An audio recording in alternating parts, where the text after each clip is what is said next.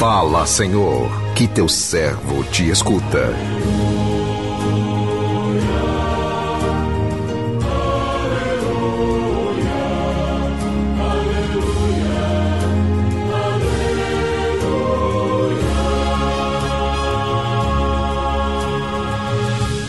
O Senhor esteja convosco, Ele está no meio de nós.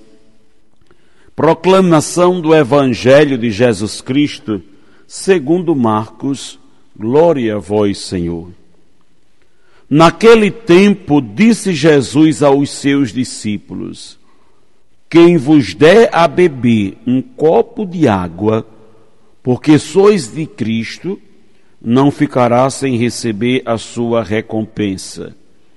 Se alguém escandalizar um destes pequeninos que creem, melhor seria que fosse jogado no mar com uma pedra de moinho amarrado ao pescoço. Se tua mão te leva a pecar, corta. É melhor entrar na vida sem uma das mãos do que tendo as duas e ir para o inferno para o fogo que nunca se apaga. Se teu pé te leva a pecar, corta-o. É melhor entrar na vida sem um dos pés do que, tendo os dois, ser jogado no inferno. Se teu olho te leva a pecar, arranca-o.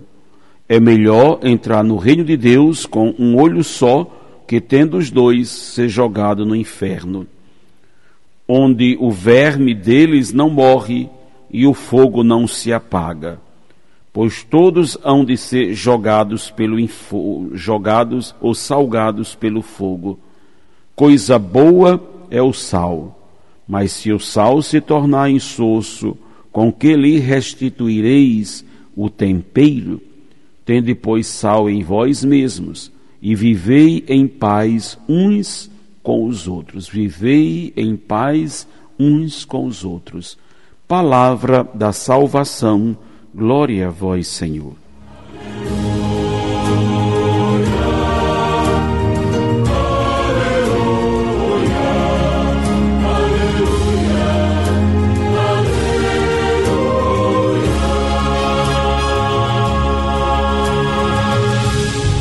Meu irmão, minha irmã, ouvintes do programa Sim a Vida, a passagem do Evangelho que acabamos de ouvir aponta o que devemos fazer para trilhar o caminho de Deus.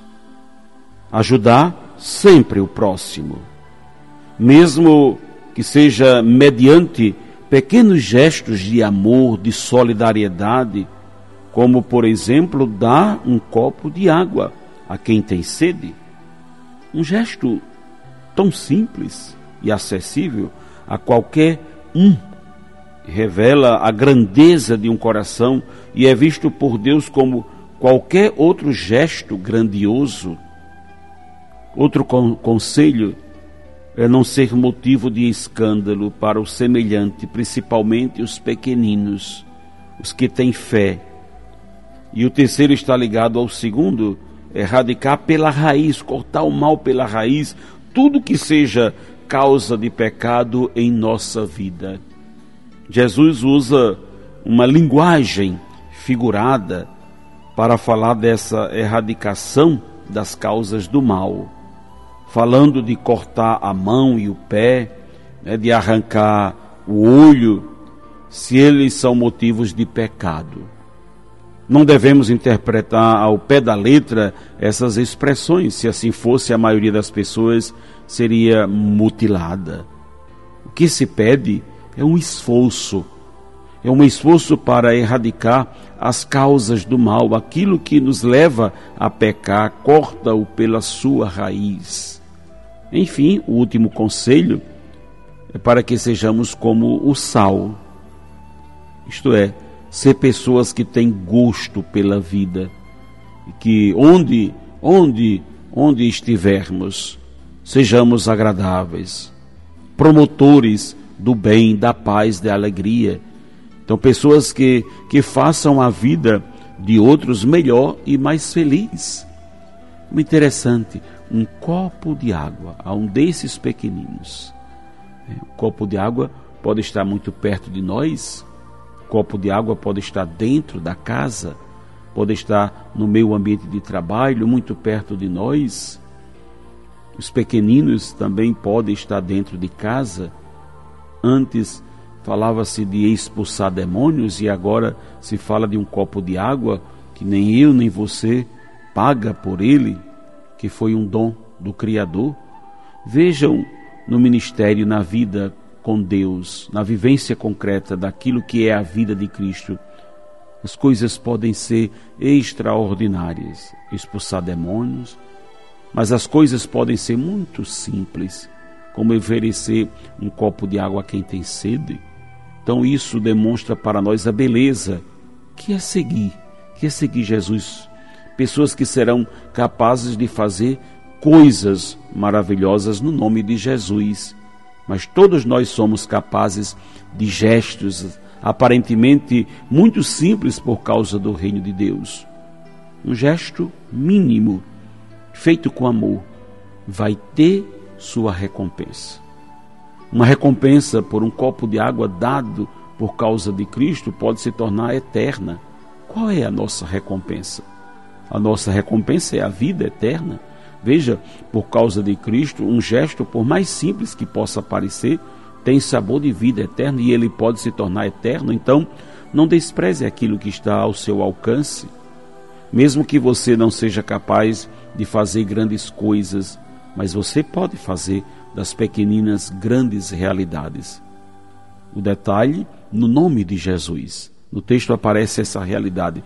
No nome de Jesus. Isso não circunscreve, não delimita a ação, pelo contrário, isso alarga ainda mais. Por quê? Porque Cristo não é, é não é de domínio privado. Cristo não é propriedade privada, mas ele tem o coração alargado para caber todos os filhos de Deus, todos os filhos amados de Deus. E os discípulos querem restringir, vimos no dia de ontem, não proibais, não proibais porque eles não nos seguem, e Jesus faz o movimento de alargar o coração. O tropeço, porque a palavra escândalo significa pedra de tropeço. O tropeço pode começar dentro de nós. Antes mesmo que aconteça um escândalo exterior, ele pode começar dentro de mim, de você. Então vejamos aquelas atitudes, comportamentos e o modo de ser que não condiz com o evangelho de nosso Senhor. Retiremos tudo isso. Sejamos instrumentos de edificação na vida dos nossos irmãos. Quem sabe, quem sabe, com um simples copo de água. Que o Senhor nos abençoe. Amém.